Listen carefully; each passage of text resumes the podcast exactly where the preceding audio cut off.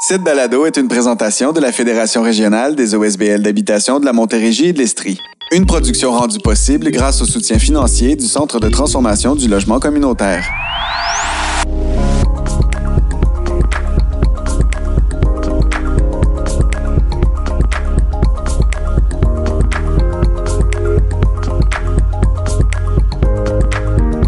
Bonjour à toutes et à tous. Je me nomme Heather Carson, locataire aux habitations Beau Soleil à Châteauguay. Et j'animerai ce premier épisode de Nos Voix pour des Toits, notre balado dédié au logement social et à l'habitation au Québec. Je serai aussi ponctuellement accompagné de notre producteur Marc-Olivier Cholette pour présenter notre programme. De plus, à titre de chroniqueuse, Pierrette Pierre René, locataire aux habitations Beau Soleil, et Denise Manta, locataire aux habitations Trilogie à Saint-Constant, participeront également à cet épisode. Comme nous vous l'avions annoncé précédemment, cette série de balado-diffusion qui s'étendra sur huit épisodes se concentrera sur un sujet thématique et s'articulera autour d'une MRC du territoire couvert par notre fédération. Dans le cadre de ce tout premier épisode, le comité de locataires dont je fais partie a choisi de se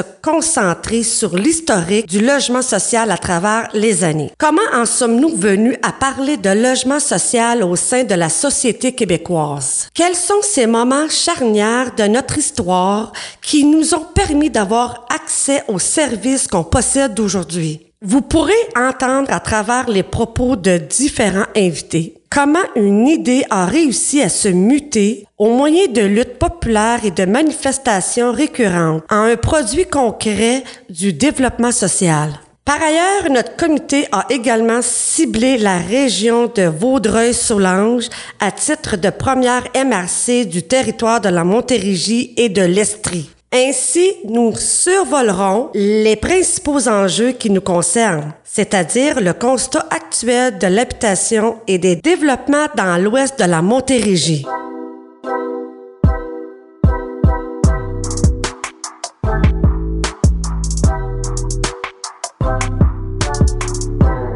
La région de Vaudreuil-Soulanges est perçue comme un secteur plutôt favorisé. Il s'agit de la quatrième MRC la plus populeuse du Québec. Toutefois, cette vision dissimule la réalité des plus démunis de la région pour qui le fait de travailler n'est pas une garantie d'échapper à la pauvreté. D'un côté, certaines municipalités de Soulanges se démarquent pour avoir des taux de besoins impérieux en matière de logement, tels que la qualité, la taille et le prix, sans pour autant avoir un accès de proximité avec des services essentiels comme le transport en commun, les épiceries ou les pharmacies. De l'autre côté, Vaudreuil est une région en forte croissance démographique et économique. Alors que plusieurs projets de développement immobilier sont en cours, aucun projet de logement social et abordable ne se construit. Notons d'ailleurs l'augmentation de l'immigration comme étant une caractéristique marquante puisque la région connaît un afflux de nouveaux arrivants. Généralement, les familles immigrantes récentes sont plus susceptibles d'éprouver une situation précaire, ce qui mine leur chance d'avoir accès à un logement adéquat. Voilà donc un tour d'horizon de ce qui vous attend dans cet épisode. Et afin de vous plonger dans notre univers, François Saillant, qui pendant un peu plus de 35 ans a été coordonnateur et porte-parole au Front d'action populaire en réaménagement urbain pour les droits des locataires, nos entretiens sur l'origine du mouvement collectif visant à honorer un droit fondamental de notre société, soit celui d'avoir un toit au-dessus de sa tête.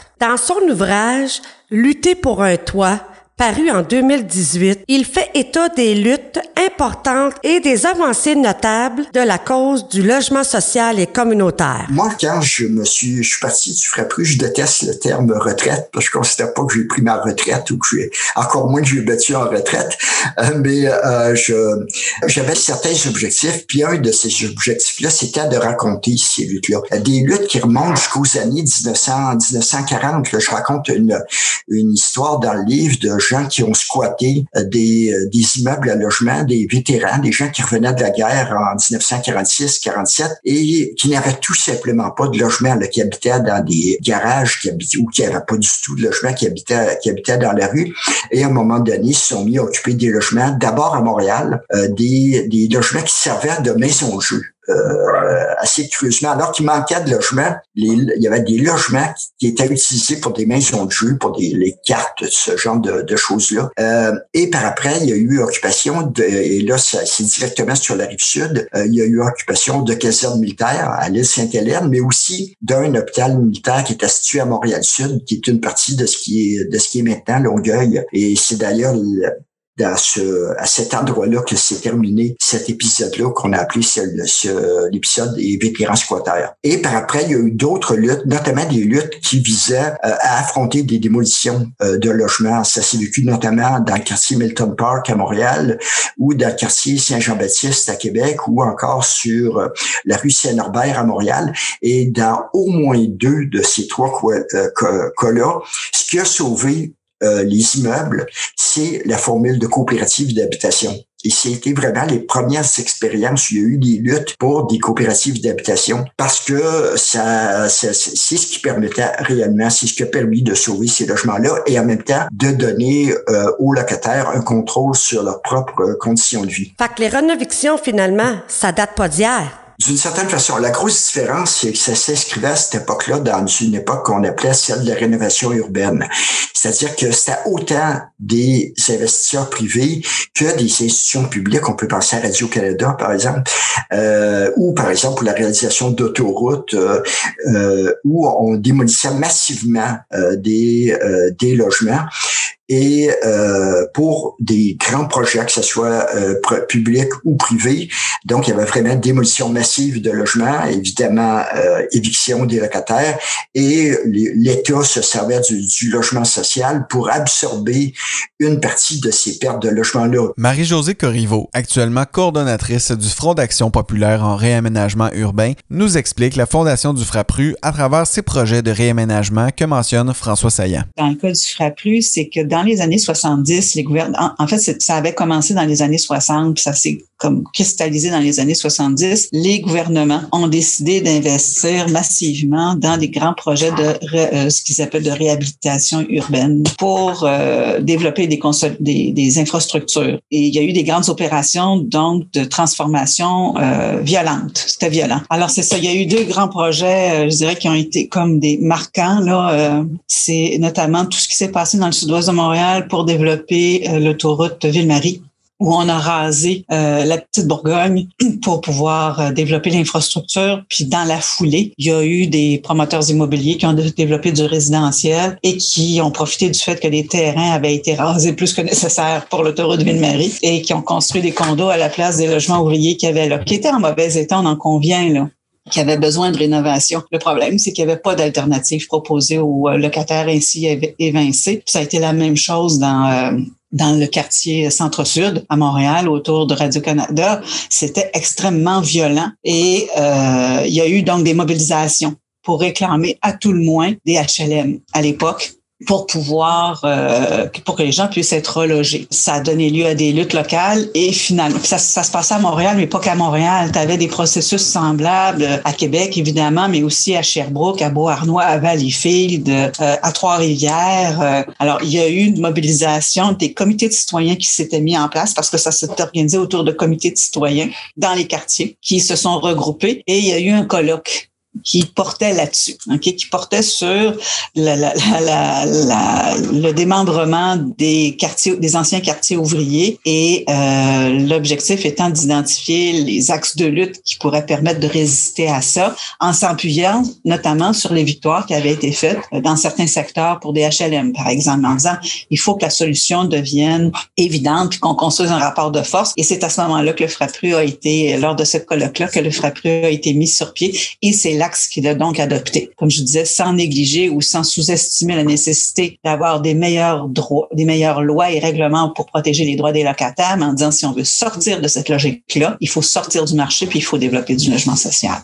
Ça a duré presque 20 ans et euh, une fois que on a fait le plein, si on peut dire, d'endroits qui étaient développables, de de terrain qui étaient développables, qu'on avait libéré, on les avait libérés entre guillemets des maisons qui étaient qui étaient dessus. Ben après ça, on pouvait continuer à aller de l'avant avec des projets immobiliers c'était plus nécessaire de démolir aussi massivement, aussi massivement. Mais là, on est entré dans une autre ère qui est plus celle de la gentrification des quartiers populaires. Et ce, dès euh, la fin des années 70, où il y avait des programmes gouvernementaux qui visaient non plus à démolir des logements, mais à améliorer les quartiers, à rénover les, logements qui étaient là. Ça avait l'air en soi. Puis en plus, on consultait la population, soi-disant, on les consultait là-dessus. Ça avait l'air à être bon. Sauf que dans les faits, les conséquences pour les locataires étaient exactement les mêmes euh, que quand il y avait des démolitions massives. Les gens n'avaient plus les moyens de demeurer dans le quartier qui avait été amélioré, dans les logements qui avaient été rénovés, et ils devaient s'en aller. Et ça, ça s'est continué par après, là, et on est encore là-dedans jusqu'à un certain point, avec plus récemment, disons, l'arrivée de gros acteurs qui, qui vont accélérer ce phénomène-là, et l'arrivée aussi de nouveaux phénomènes comme la location temporaire à des fins touristiques, le genre Airbnb. Il est important de négliger aucun front que ce soit dans les actions de revendication dans la rue, autant que dans les discussions avec les élus ou les médias, et ce, en passant par les comités de travail des fonctionnaires. Le logement social, c'est le seul recours dont disposent les locataires à faible et à modeste revenu pour se loger à l'heure actuelle, qui répondent adéquatement à leurs besoins et de manière durable. C'est quelque chose qu'on devrait chérir, euh, prendre soin et développer.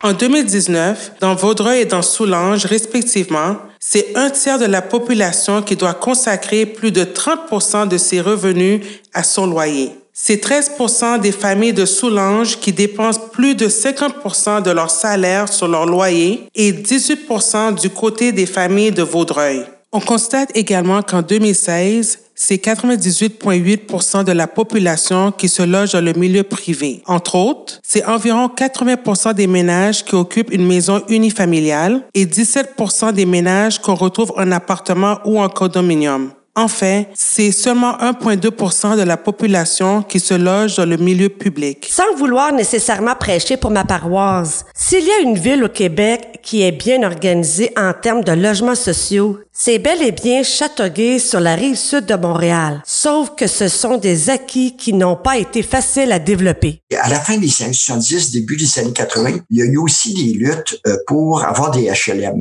dans des communautés où il n'y en avait pas, où il y en avait très peu. Ça a été le cas d'abord à Beauharnois et le, deuxième endroit où ça a été le cas, c'est à Châteauguay, euh, qui n'avait pas une seule unité de HLM pour toute la ville. Et il y a, il y a un groupe de citoyens euh, qui a commencé à s'organiser autour de cette problématique-là. Là-dessus, je pense à Carlos Borges, qui est organisateur communautaire aussi à l'essai de Châteauguay, et des personnes comme Josette Lachance, qui, elle, était une, une locataire, une mère de famille euh, aveugle et euh, qui avait une famille à élever, puis qui s'est retrouvée à un moment donné très mal prise ici par le biais des luttes sur le logement. Si elle s'en est sortie, elle est restée impliquée sur cette cause-là. D'abord, faire en sorte que les, les, les HLM qui avaient été promis se réalisent, que tous les logements qui avait été pensé puisse se réaliser, mais aussi qu'il y en ait de plus en plus. Donc, il y a eu une succession de luttes, toujours pour de nouveaux projets de HLM. Et au départ, c'était une bataille contre la ville de Châteauguay qui ne voulait rien savoir. Mais à un moment donné, la conviction qui était démontrée par ces, par les personnes qui portaient ces luttes-là, l'acharnement qu'ils ont eu, qu'ils ont mis dans cette lutte-là, ça a fait en sorte d'ébranler euh, les autorités politiques et euh, de plus en plus déconvaincre que ben, le logement social, ça ne devait pas être juste vu comme une dépense, que ça devait être plutôt vu comme un investissement, un investissement qui profitait à, l'ensemble de la communauté, dont au premier chef des personnes qui étaient des citoyens, des citoyennes à part entière de leur euh, de leur municipalité. Et euh, donc, dans les premiers temps, ça a été des batailles pour faire en sorte d'obtenir des unités de HLM. Et il y a eu une, une de ces dernières batailles-là qui s'est menée au début des années 90. Euh, C'était pour un projet sur la rue Saint-Hubert. À Châteauguay. Mais à un moment donné, c'est arrivé à la même période que le gouvernement fédéral, on parle du début des années 90, le gouvernement fédéral coupait dans ses budgets qui étaient dédiés à la réalisation de nouveaux logements sociaux. Coupait, coupait, coupait. Il n'y a pas un budget entre 1990 et 1993 qui n'a pas coupé dans les sommes consacrées de nouveaux logements qui étaient déjà insuffisants, de nouveaux logements sociaux. Et en 93, le budget du 26 avril 93, je vais m'en souvenir de la date euh, jusqu'à la fin de ma vie, euh, le gouvernement fédéral a annoncé qu'à l'avenir, il ne financera plus euh, de nouveaux logements sociaux. Et effectivement, il a tenu promesse, il n'a plus jamais réinvesti directement en logement social. Il y avait plein de gens qui étaient inscrits sur les listes d'attente des logements sociaux. Et on s'est tourné vers Québec pour réclamer que Québec prenne le relais. Et la ville de Montréal avait été euh, une alliée à ce moment-là. C'était une administration euh, RCM du Rassemblement des citoyens et citoyennes de Montréal. Et ils avaient développé un programme pilote qui prouvait que c'était possible donc de le faire. Et ce, programme pilote-là de Montréal est devenu le modèle pour le programme pilote de Québec, qui a existé pendant un an, qui s'appelait le Parcours Programme d'aide à la rénovation et à l'acquisition coop SBL. Et Ensuite, ça a été le, ça a servi le de modèle pour construire le programme Axélogie tel qu'on le connaît à l'heure actuelle. Rémi Trudel, à titre d'ancien ministre de l'Habitation et des Affaires municipales du gouvernement Pékis entre 96 et 98, a d'ailleurs vu la création d'Axélogie sous sa responsabilité et ce, en pleine application de la politique du déficit zéro à l'Assemblée nationale du Québec. Avec la Société d'habitation du Québec, on a fait une vaste consultation pour savoir quelles sont les voies que nous pourrions adopter pour en arriver à nous intéresser et à soutenir une politique d'accès aux personnes qui sont, en, sont en besoin, autrement que de bâtir des édifices aux frais complets de l'État et d'isoler de, de, de, leur collectivité en quelque sorte. Eh ben, ça a donné donc le, le programme Accès Logis où là, on prenait la formule, c'est est-ce que est-ce qu'on peut trouver une voie pour une famille qui a besoin d'habitation à un prix acceptable et qu'il puisse aussi avoir du même coup l'espoir de l'accès à la propriété sous une forme différente cependant, c'est-à-dire à l'intérieur d'une entreprise à but non lucratif. Hein? Ah, ça, c'était la, c'était la grande nouveauté de ce que nous allions introduire. Oui, je suis propriétaire, mais je suis pas propriétaire à but lucratif pour faire en sorte que je vais augmenter le loyer, puis un jour, moi, sacré le, le, le, le locataire dehors, m'a fait du profit. Non. Et j'ai de l'intérêt dans mon organisme sans but lucratif pour maintenir, pour entretenir, pour embellir, pour développer. C'est une entreprise d'économie sociale avant que le mot existe euh, euh, euh avec Nancy Nindam parce que c'était l'objectif puis le déterminant d'Accès Logis, c'est pas donc d'offrir uniquement du logement, c'est de partager aussi l'espoir dont l'objectif ultime n'est pas le profit, mais est le mieux-être. C'est question de culture, ça. Question de culture. Autre élément de la culture aussi, dans les organismes sans but lucratif, avec le programme Accès Logis, ben, c'est pas seulement le gouvernement du Québec qui participe là. Hein, au programme là. Hein? Il y a, la coopérative, l'organisme lui-même. Il y a les municipalités qui peuvent et qui doivent intervenir et quand ils ont quand ils ont le moindrement de conscience sociale, ce qui est le ce qui est le, ce qui est le cas de, cette mission fondamentale de municipalité aussi, ben ils vont ils vont faire partie de la capitalisation en vue de développer euh, des logements, euh, mais toujours à l'intérieur d'un organisme sans but lucratif. Le gouvernement Parizeau à l'époque n'avait pas établi de récurrence dans les programmes d'aide. Les premiers objectifs voulaient financer des projets d'habitation sur le moment sans prévoir pour les années subséquentes. C'est arrivé plus tard sous le gouvernement Bouchard, alors qu'il y a eu un changement dans la vision économique pour favoriser l'établissement du programme sur cinq ans d'accélogis, qui, maintenant 30 ans plus tard, existe encore et continue d'aider. Ben, d'abord, je peux vous dire qu'il s'est passé une immense chicane au Conseil des ministres, parce que c'est moi qui défendais cette, cette, maintenant, cette récurrence au niveau de l'engagement. Ben, la, puissante chicane, elle était par rapport à deux, trois pôles de, de, de référence le, euh, le Conseil du Trésor ne donne jamais d'autorisation, hein, euh, d'autorisation de dépenses euh, autre que par un budget annuel. Les, les dépenses de l'État, elles sont présentées au 30 mars à l'Assemblée nationale pour l'année qui vient. Les règles font en sorte qu'on appelle ça l'annualité des crédits budgétaires. Bon, il fallait comme défoncer ce principe-là. On va s'engager pour cinq ans. Sauf que pour les années 2, 3, 4 et 5, là, ça repose plus sur la crédibilité du gouvernement et son engagement que sur l'engagement formel au Conseil du Trésor. Lorsque j'ai mené la bataille au Conseil des ministres pour mener ça à cinq ans, ben, il y avait mon voisin, c'est mon voisin qui était président du Conseil du Trésor, qui n'était pas très de bonne humeur et qui disait, ben, on peut pas faire ça selon les règles de l'administration publique. Et c'est là que j'ai, avec d'autres, il faut le dire, expliqué et réexpliqué que pour les années euh, 2, 3, 4 et 5, oui, c'était comme un engagement moral, mais c'est un engagement moral que nous allions payer très cher si on respectait pas cet engagement-là. Et je savais bien aussi que quand on fait un programme récurrent sur cette période de cinq ans, ben, ça allait pas s'arrêter au bout de cinq ans parce que vous imaginez que la mise en application d'un tel programme pour la cinquième année, un gouvernement se met à reculer, là, ça aurait pas eu de bon sens. Ça aurait pas eu de bon sens sur le fond et sur la forme politique aussi.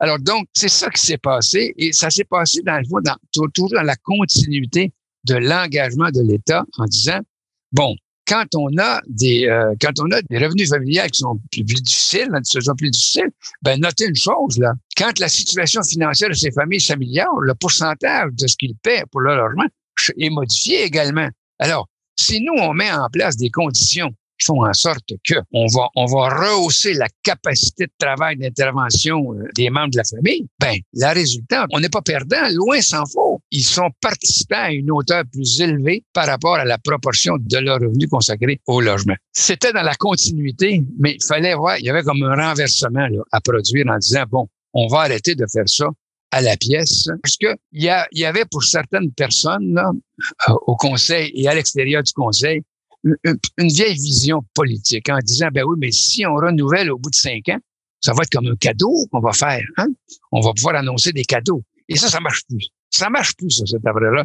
C'est l'appréciation de la population, l'intelligence assez bien répartie chez la moyenne des citoyens quand même. Hein?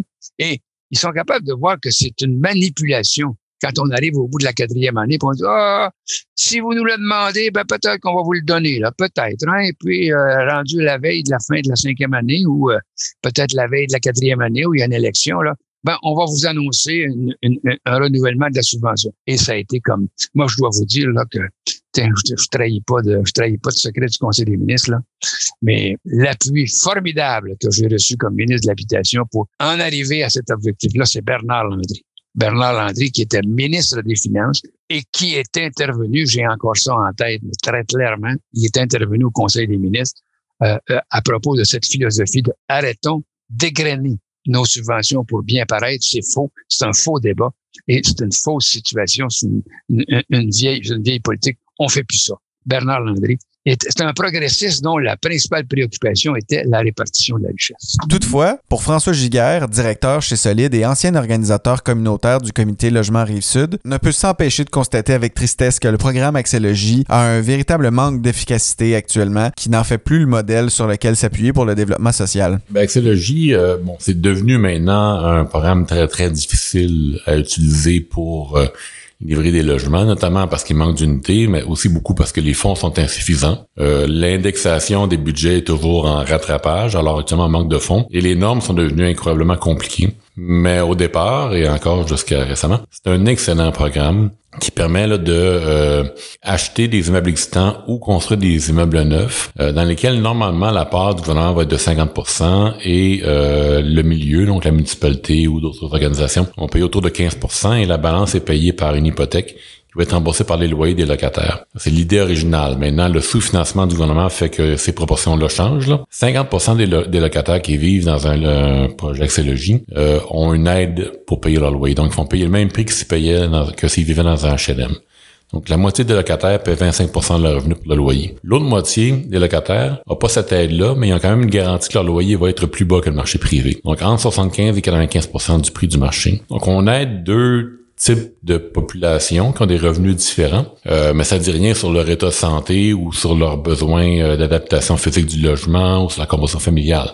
Là, c'est deux types de ces deux catégories de personnes-là, c'est juste le revenu dont on parle. Après ça, ben, il y a une très grande quantité de possibilités là, de, de personnes qu'on peut aider. Des fois, c'est juste des gens qui ont aucune difficulté, sauf qu'elles ont un revenu bas. Et ça, ben, on le voit de plus en plus depuis dix ans. Il y a énormément de working poor, de gens qui travaillent euh, très fort, là, 30, 5, 40, 45, 50 heures par semaine, et que euh, pour lesquels payer un loyer dans le marché privé, c'est juste impossible. Alors pour ces personnes-là, euh, Axiologie, c'est vraiment un programme qui est euh, idéal pour répondre à leurs besoins. Pour François Saillant, il était nécessaire de recenser ces moments clés parce que les luttes populaires sont des morceaux historiques qui tombent trop facilement dans l'oubli. Et c'est pour revenir au début des années 90, donc dans ce contexte-là, euh, l'idée que c'est par le biais des HLM euh, qu'on allait pouvoir sauver les immeubles d'Action Hubert, les racheter, ben ça a pas, euh, ça fait plus fonctionner. Et après ça, ben le, le, le comité de logement social de, de Châteauguay, c'est avec les autres membres du FRAPRU puis d'autres groupes communautaires aussi, euh, se sont battus pour que le gouvernement du Québec se dote de ses propres programmes de logement social. Et c'est par ce biais-là que c'est réalisé, pas sur la rue Saint-Hubert, malheureusement, comme beaucoup de monde l'aurait souhaité à cette époque-là, mais ailleurs, le projet d'Au Soleil, qui après ça connu d'autres d'autres phases, mais c'est vraiment le résultat de toutes ces luttes-là. Et Châteauguay est passé de, du dernier, de la position de dernier classe en matière de logement social, ce qui était à au début des années 80, à la ville exemplaire dans le domaine du logement social, ville qui est par, euh, par exemple, je me souviens d'un article sur euh, de la presse qui parlait comme euh, de Châteauguay comme le modèle à suivre en matière de logement social. Donc, ça, je pense, puis le, le, le fait que le comité de logement social, qui est devenu maintenant le comité de logement du, du Roussillon, puis avec en mettant sur pied d'autres organismes, notamment la, la mais aussi d'autres organismes comme Solide, euh, qui, qui, qui, qui acquiert des immeubles et les socialise d'une certaine façon, ben ça fait en sorte qu'en termes de proportion du parc de logement social, proportion grandissante en Montérégie, sur la rive sud euh, particulier, mais surtout à Châteauguay, où il dépasse maintenant 20 du parc de logement, ce qui était un objectif qui aurait été impensable il y a quelques temps, qui est vraiment exemplaire à l'échelle du, du, Québec. D'ailleurs, anecdote fort intéressante, ces fameux immeubles de la rue Saint-Hubert qu'on avait tenté de transformer en HLM, comme nous disait François Saillant, ont récemment été rachetés par Solide, qui, en tant que propriétaire privé à but non lucratif, a permis de venir boucler, une fois pour toutes, cette histoire c'est digne même d'être dans un livre qu'a écrit François Saillant. Alors, à la toute fin euh, du, de l'époque où le fédéral, le gouvernement fédéral finançait le logement social, il y a eu euh, des circonstances extraordinaires. La Société canadienne d'hypothèque et de logement, dont la plus grosse activité, c'est de garantir des prêts hypothécaires. La SCHL a récupéré trois immeubles d'un propriétaire privé qui ne pouvait plus faire ses paiements. Il a fait faillite. Et donc, la SCHL s'est retrouvée sur les bras euh, trois immeubles de 35 logements, le 39, 41, 43 Saint-Hubert à Châteauguay. Le comité logement a vu tout de suite une, opportunité. On dit, ben maintenant, c'est la SCHL qui est propriétaire. La SCHL a fait du logement social. On demande que tout se convertir en HLM. Et ils ont campé là, ils ont manifesté, ils ont passé tout un été à, faire toutes sortes de pressions pour que ces trois immeubles-là, qui totalisent 105 logements, soient transformés en HLM. Ils ont gagné euh, qu'un des trois soit euh, converti en HLM, le 41 rue Saint-Hubert, et les deux autres ont été vendus au privé. Alors, c'était... Euh, une victoire, mais pas totale. Et euh, c'était la fin aussi du modèle HLM. Et le comité logement a eu de la difficulté euh, à s'en mettre, mais ils s'en sont remis. Ils ont continué la lutte. Euh, ils ont trouvé une façon de, de continuer. 20 ans plus tard, Solide, qui est rendu à peu près le plus gros propriétaire immobilier de Châteauguay, la personne qui avait acheté les immeubles 20 ans plus tôt nous contacte directement, passe pas par un agent, il veut les vendre il dit ben les seuls qui peuvent acheter ces immeubles-là localement, c'est solide. Et euh, ben nous on n'avait plus un sou rendu long, on venait d'acheter un immeuble euh, assez coûteux à Longueuil on n'avait plus un sou à dépenser, mais on a quand même dit on manque pas cette occasion-là. Et on a trouvé euh, la somme au complet. On n'avait pas un sou de cash à mettre là-dessus. On a trouvé notamment un prêt d'un million de dollars par une institution financière de Vancouver. On a eu des bons rapports avec la CHL, avec la Caisse économique solidaire. On a fait un montage financier qui était assez créatif et on a réussi à faire en sorte que ces immeubles-là ne soient pas perdus une deuxième fois pour le secteur privé. Donc on a réussi à les ramener les amener dans le, dans le milieu communautaire. Depuis deux ans, on a mis beaucoup d'argent à la remise en état de ces logements-là parce que euh, en 20 ans, le propriétaire de ces deux immeubles-là, le 39 et le 43 Saint-Hubert, il n'a pas mis beaucoup d'argent en entretien. Euh, et là, nous, on fait beaucoup dans le rattrapage actuellement. C'est un très bon coup parce que les loyers n'étaient pas très élevés il y a deux ans quand on a acheté. Et deux ans plus tard, ben c'est vraiment des logements qui sont abordables parce que nous, on les a pas beaucoup augmentés non plus, évidemment. Et donc, on a maintenant au centre de Châteauguay 70 logements euh, sur lesquels on a mis de l'énergie, du temps, euh, de la rénovation, une fraction de ce qui est nécessaire, très honnêtement, mais les loyers sont abordables. en pleine pénurie de logements, on a ces deux immeubles-là.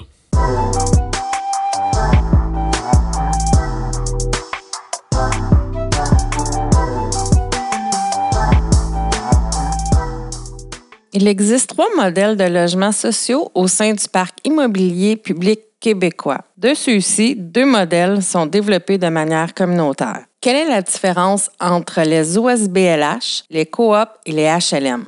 Les organismes sans but lucratif OSBL ou à non lucratif OBNL d'habitation sont des organismes d'action communautaire autonomes qui offrent du logement abordable et sécuritaire, subventionné ou non, à des personnes à modeste ou à faible revenu. Ces logements se trouvent souvent au sein d'immeubles dédiés, entre autres, à des personnes seules, aux nouveaux arrivants, à des personnes en situation d'handicap, aux personnes aînées ou aux familles nombreuses. L'un des objectifs est d'offrir du logement collectif abordable et accessible pour l'ensemble de la population. Ces organismes sont gérés démocratiquement par des bénévoles, dont des membres de la communauté, notamment des intervenants locaux, en partenariat avec les locataires de l'immeuble. La prise en charge par leur milieu distingue ces lieux de vie. L'implication bénévole y est très encouragée et agit comme moteur pour pouvoir accéder à un logement.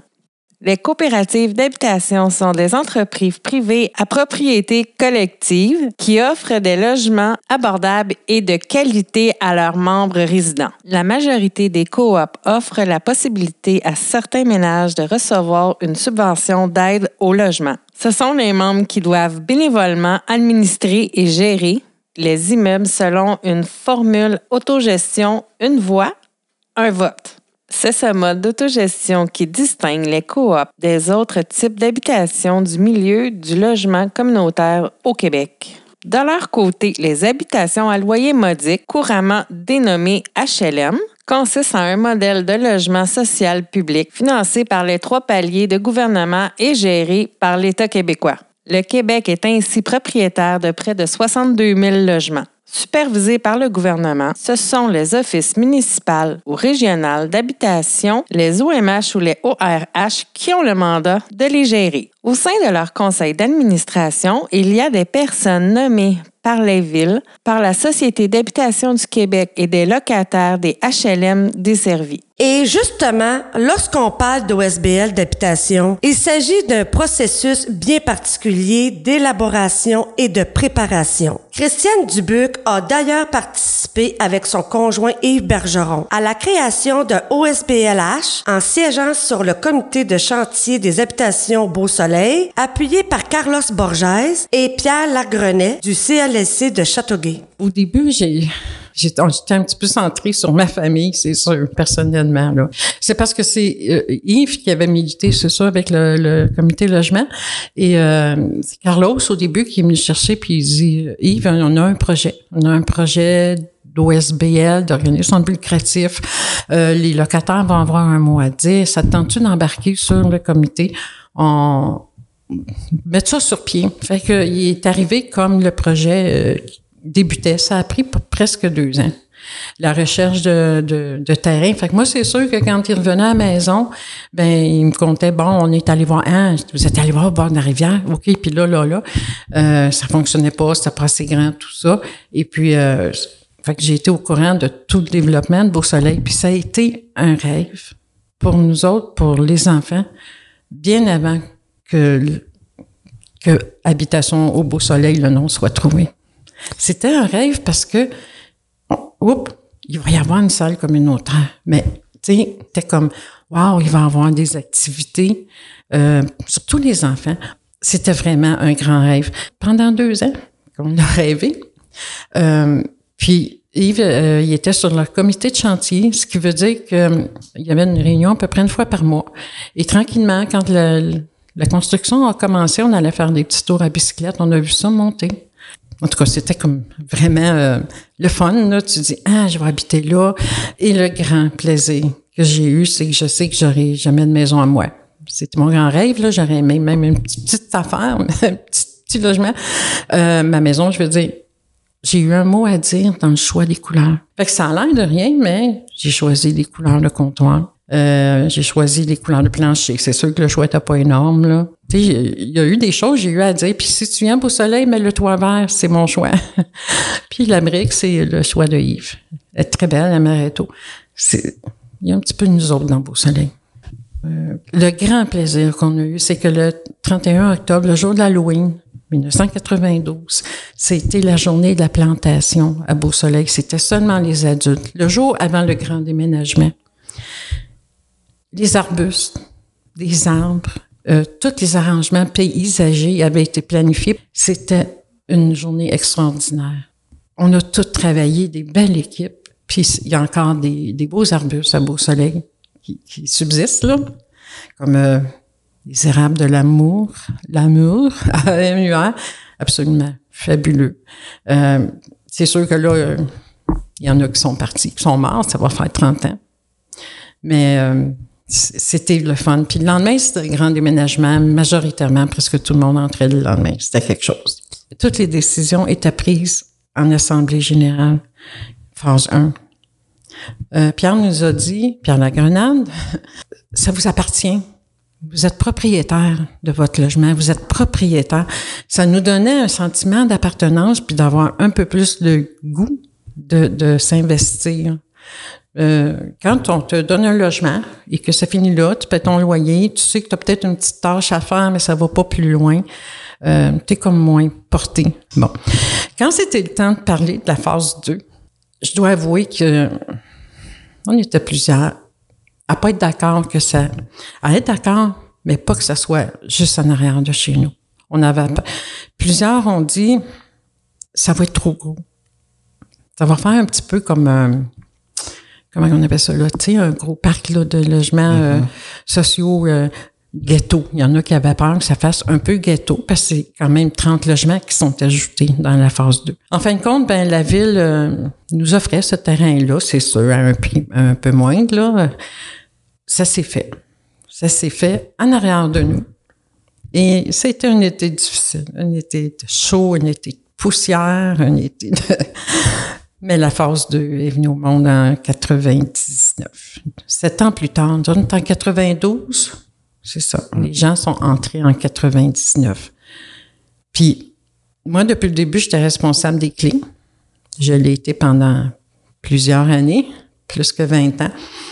Et j'ai eu un grand bonheur parce que les gens qui arrivaient, les nouveaux locataires, en avaient 30. J'avais tout préparé mes clés avec euh, euh, la, compagnie là, où on, les fait faire. Et puis, euh, les gens venaient chercher leurs clés. En tout cas, il y en a qui sont venus dans la salle en pleurant, en découvrant ce beau logement neuf, là. Il y en a une qui est venue me donner un bisou. Ça, je suis tellement contente. C'est tellement beau. Mais c'était quand même un bonheur. Puis nous autres, on est déménagés dans phase 2, dans une maison de ville aussi, en 99. C'est difficile de nier, mais cette crise du logement dans laquelle on s'enfonce aujourd'hui, on voit finalement que c'est un pattern récurrent. Comme si les luttes du passé sont rapidement oubliées, comme si c'était toujours à recommencer. Sauf qu'il y a quand même des, il y a quand même des acquis. D'abord, on a gagné des logements, on les perdra pas, ces logements-là. Puis il y a eu des craintes à un moment donné que les subventions pour ces logements-là se perdent. On a gagné, il y a des batailles qui se sont menées là aussi. On a conservé euh, des, euh, des subventions. Et même sans subvention, le coût de ces logements-là qui se sont réalisés par le passé est beaucoup moindre euh, que, ceux, que, que celui du, du marché privé de l'habitation. Donc au moins tu as ça. Mais c'est sûr que d'avoir recommencé 20 ans plus tard la bataille pour faire reconnaître qu'il y a une crise du logement, faire reconnaître la responsabilité du gouvernement dans la crise logement. Là-dessus, je pense qu'on n'a malheureusement pas beaucoup avancé. C'est les batailles qu'il faut sans cesse recommencer. Et ça, tant aussi longtemps euh, qu'on aura des gouvernements qui euh, ne jurent que par le marché privé, ben c'est ce que ça va donner.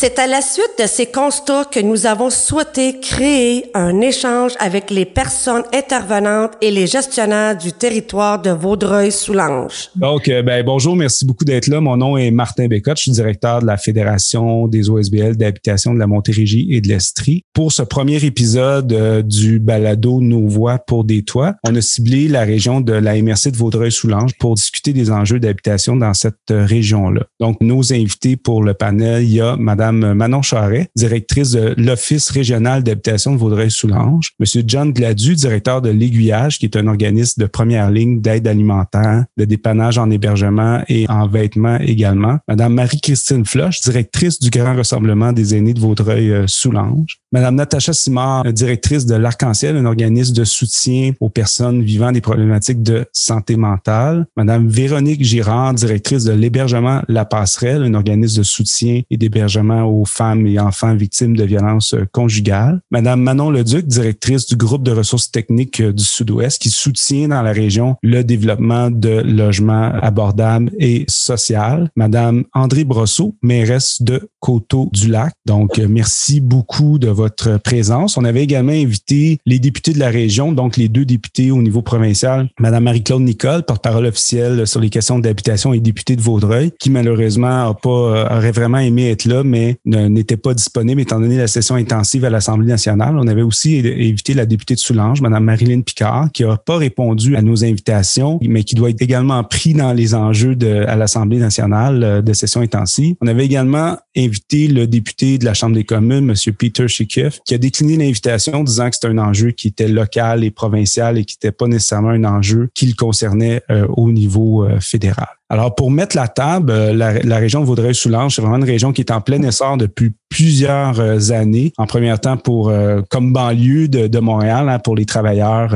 de l'île de Montréal qui sont venus s'établir. Et puis maintenant, ben, la région est tellement en développement qui génère maintenant ses propres emplois, son propre développement économique. On peut penser entre autres à l'arrivée d'Amazon sous peu dans la région, l'agrandissement de, du centre de tri également de, de Canadian Tire qui, à, ces deux projets-là, vont générer près de, de 1000 emplois à eux deux. Ensuite, on peut penser la région est tellement en développement que vous avez maintenant besoin d'un hôpital et il y en a un qui sera construit pour 2026. Et on peut penser qu'il y aura plusieurs milliers de travailleurs dans cet euh, hôpital-là, puis entre autres beaucoup des travailleurs de services qu'on peut penser aux préposés aux bénéficiaires, aux personnes à l'entretien, aux personnes au service de cafétéria qui n'ont pas nécessairement des salaires qui permettent d'habiter dans des logements très, très, très chers. Donc, euh, si on fait aussi un portrait statistique, hein, dans la Coteau du Lac, 80% des logements, ce sont des maisons euh, privées. Vaudreuil a, des, affiché au début de la décennie un taux de natalité record. En 2017, les maisons coûtaient 325 000 dans la région. Depuis un an et demi, on peut penser que c'est plus de 400 000, près de 500 000 euh, qu'on doit dépenser pour acquérir une, maison euh, dans la région. Et en ce moment, les petites annonces pour se trouver un logement sont, on parle de 1400 dollars pour un condo locatif de 4,5. Donc,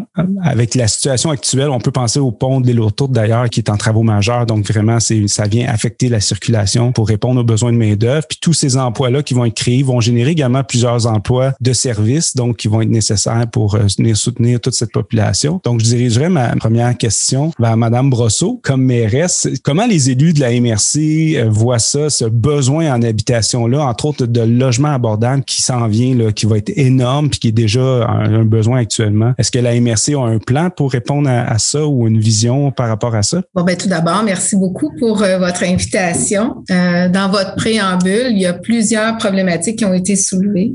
Les dernières années, là, ça va rapidement. Mm-hmm. Oui, il y a une problématique de logement abordable, mais le fait que notre MRC, puis moi, après, je vais parler de ma ville parce que c'est ma ville qui est très, euh, je suis très concernée par la ville de Coteau-du-Lac.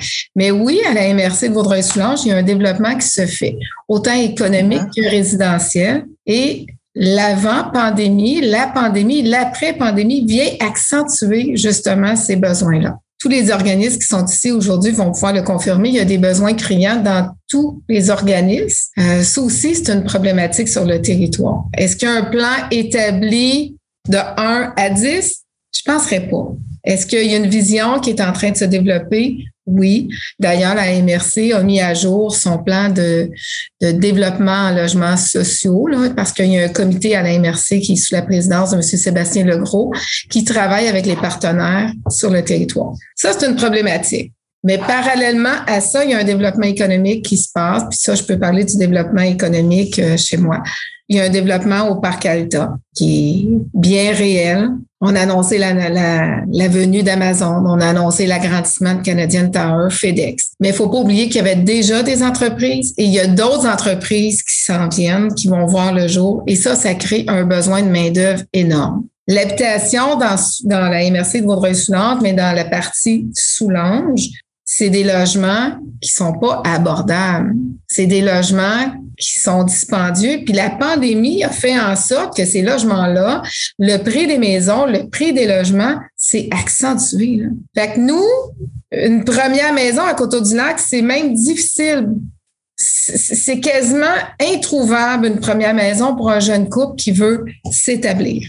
Deuxième maison, troisième maison, on parle de maisons assez dispendieuses. Comme je disais tantôt, les deuxièmes et les troisièmes acheteurs vont s'en venir chez nous à Coteau-du-Lac. Le besoin de main-d'œuvre est criant, puis il va l'être encore davantage à partir de l'automne. La venue d'Amazon, mais l'ouverture d'Amazon qui devrait être à l'automne 2021, sans penser aussi aux autres entreprises qui vont voir le jour. Mais ben, nous, ce besoin-là, on pourra pas le combler en logement. Même la région pourra peut-être pas le combler à même pas à 50% C'est pas des salaires non plus qui sont, euh, c'est des bons salaires, je veux pas, mais c'est pas des salaires non plus à 30, 40 et 50 pièces de l'heure mm-hmm. non plus. Fait que ce qu'on voit, c'est comment on va venir régler la problématique de main d'œuvre, qui va aider aussi avec le logement, c'est le transport collectif. Il y a déjà des entreprises dans le parc industriel qui font des navettes Coteau du Lac avec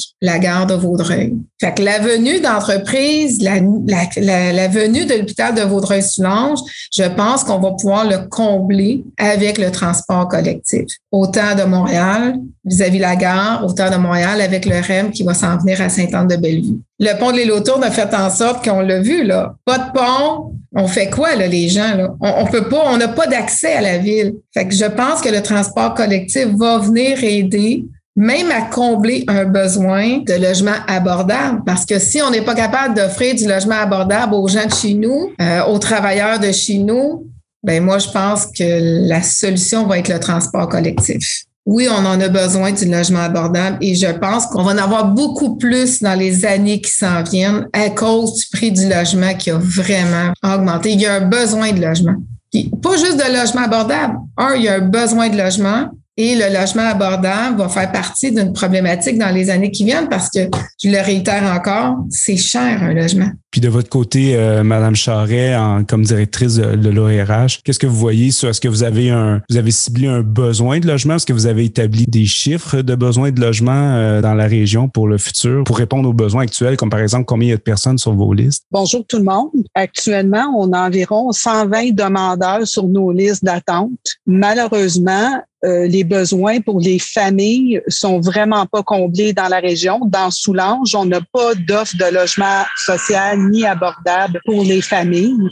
Euh, on voit des familles avec euh, des mamans monoparentales avec quatre, cinq enfants. Les typologies de logement qu'on a actuellement dans les immeubles familles, c'est du 4,5, du 5,5. On n'a pas de 6,5 on n'a pas de 7,5. Donc, euh, on voit qu'on a un besoin très important en logement pour les familles, particulièrement dans Soulanges, mais également dans Vaudreuil. Madame Brosseau l'a exprimé avec l'arrivée des emplois dans Coteau-du-Lac, euh, l'hôpital, un pôle collégial on va avoir ces besoins-là qui vont se multiplier. Il y a eu une étude qui a été réalisée par M. Alan Gaudreau qui mentionnait qu'on avait dans les cinq MRC un, un manque de logements de 1000 logements environ. Pour la MRC de Vaudreuil-Soulanges, je vous dirais que dans les prochaines années, on n'a on pas ce besoin de logement-là qui est réparti par MRC, mais on peut voir que dans les prochaines années, ça va être peut-être 200, 50, 300, 400 logements sociaux et abordables qu'on aurait besoin. Il faudrait également assouplir les critères d'admissibilité de ces familles-là. On regarde dans Soulanges actuellement, quand on veut offrir du logement social à nos gens, ben il faut pas qu'ils gagnent plus que 21 000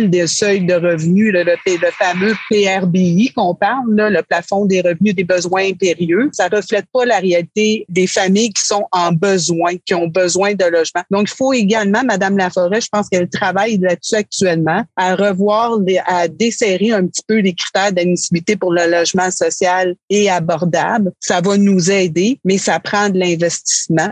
Ça prend des terrains également parce qu'on commence à avoir une rareté de terrain dans nos municipalités. Donc, il va falloir identifier des secteurs, il va falloir réserver des terrains pour pouvoir euh, construire du logement. Euh, on a besoin de logements pour les familles, pour les aînés, pour les gens à besoins particuliers. Et ça, ça se multiplie Madame le Duc, en termes de développement communautaire dans la région? Bon, ce qui se fait actuellement, bon, il y a eu un 80 logements qui s'est fait à Pincourt euh, pour personnes âgées en légère perte d'autonomie. On travaille actuellement avec euh, un projet de 18 logements à Hudson. Là aussi, c'est pour personnes âgées en légère perte d'autonomie. C'est les projets actuellement que l'on travaille. Par rapport à, à la demande d'emploi, moi, ça fait bon, ça fait quelques années que je travaille au groupe de ressources techniques, qu'on accompagne les organismes euh, dans le milieu pour développer des projets. C'est ça qui est notre spécialité et que je vais à des rencontres, euh, bon, dans, dans le milieu de, de Vaudreuil, ça, et que on, ça fait des années qu'on entend que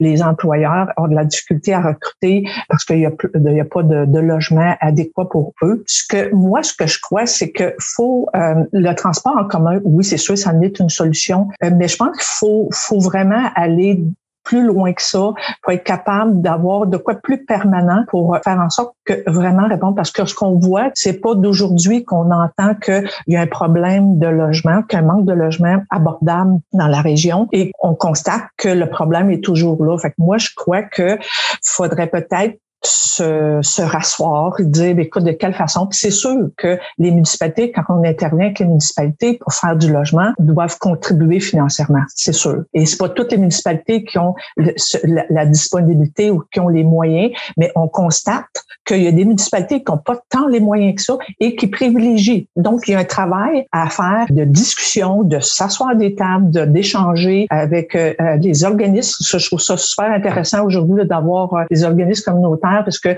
y a des besoins pour les familles, pour les travailleurs, mais il y a aussi des besoins pour des clientèles vulnérables.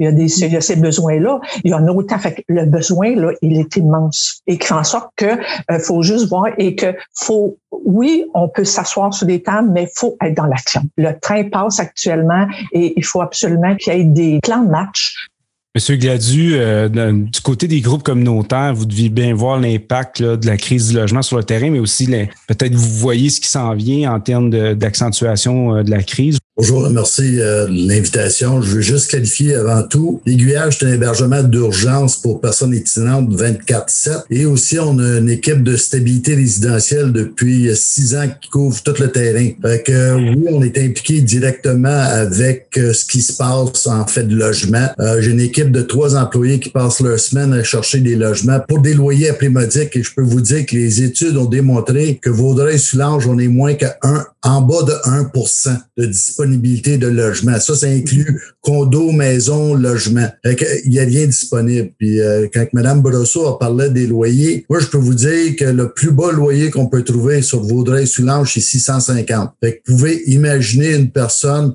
seule, euh, aide sociale ou euh, un salaire de minimum, ne parvient pas à survivre euh, là. Si on considère ces loyers-là sont tous à l'extérieur, c'est vraiment vers Soulanges. Madame Girard, c'est quoi le, portrait pour les femmes? On voit souvent hein, les femmes qui ont souvent la responsabilité de la garde des enfants aussi après une séparation et qui doivent euh, trouver un logement qui peut accueillir les enfants. Puis on le dit, les grands logements, il n'y en a pas de disponibles. Fait comment vous voyez ça sur le terrain, vous? Ben, un peu comme qui a été nommé euh, par euh, Madame Charret puis euh, Monsieur Gladieux, c'est sûr que nous aussi, les, les, femmes qui cherchent des logements, surtout celles avec des enfants, c'est très, très, très, très, très difficile. Puis, au-delà du logement abordable, donc qu'elle peut se permettre financièrement. Il y a comme plein d'autres enjeux qu'il faut tenir compte, euh, dont celui, c'est beau avoir un logement, mais s'il n'est pas adéquat ton logement, tu n'auras pas une qualité de vie et un bien-être qui va suivre. Donc, par exemple, si justement, si tu as quatre enfants, mais que tu vis dans un quatre et demi, c'est comme pas l'idéal. Euh, si ton logement est un peu insalubre ou euh, qu'il y a un grand besoin de rénovation, non plus pas adéquat, c'est de la moisissure dans, dans ton appartement,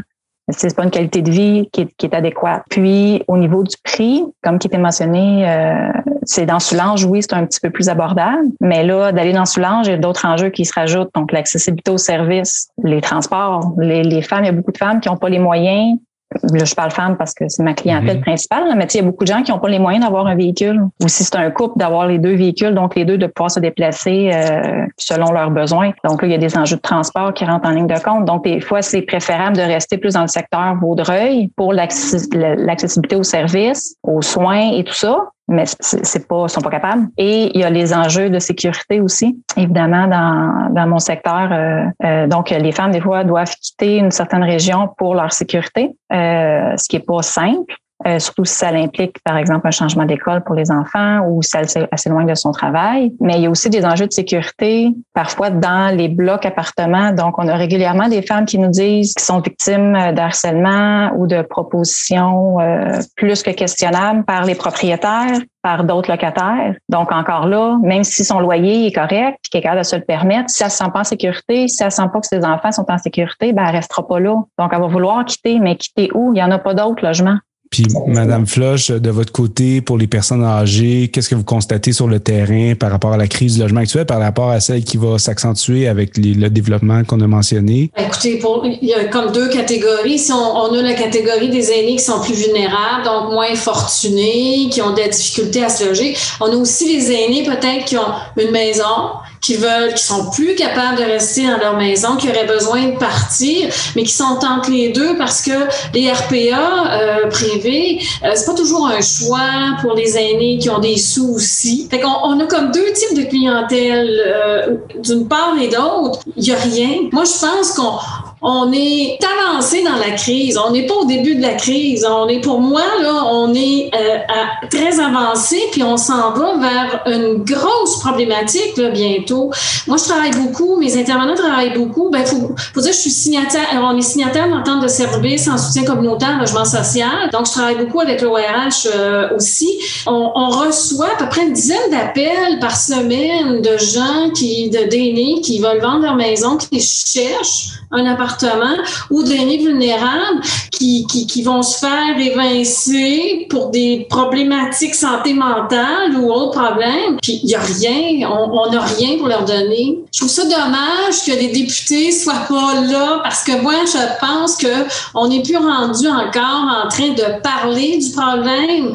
Euh, comme disait Madame Leduc, faut être dans l'action, là. Puis il faut être dans une action qui va être rapide parce que, écoutez, Madame Leduc parlait là, de, de, la construction de la coopérative à, à Pincourt. Écoutez, je me souviens plus exactement quand est-ce que ça a commencé, mais ça a pris en tout cas, je pense que c'est au-delà de six ans avant de, se mettre en place. Fait que même si on parle au niveau politique de faire des choses, le problème il sera pas réglé là instantanément. Donc on est, écoutez, on, on est euh, ben, je vais dire comme, comme ça, on est dans marde, là. Les gens, là, les gens, ils n'ont pas d'endroit, autant pour les aînés que pour les, euh, les femmes ou les, puis les problématiques en santé mentale. Moi, là, c'est, c'est, c'est ça.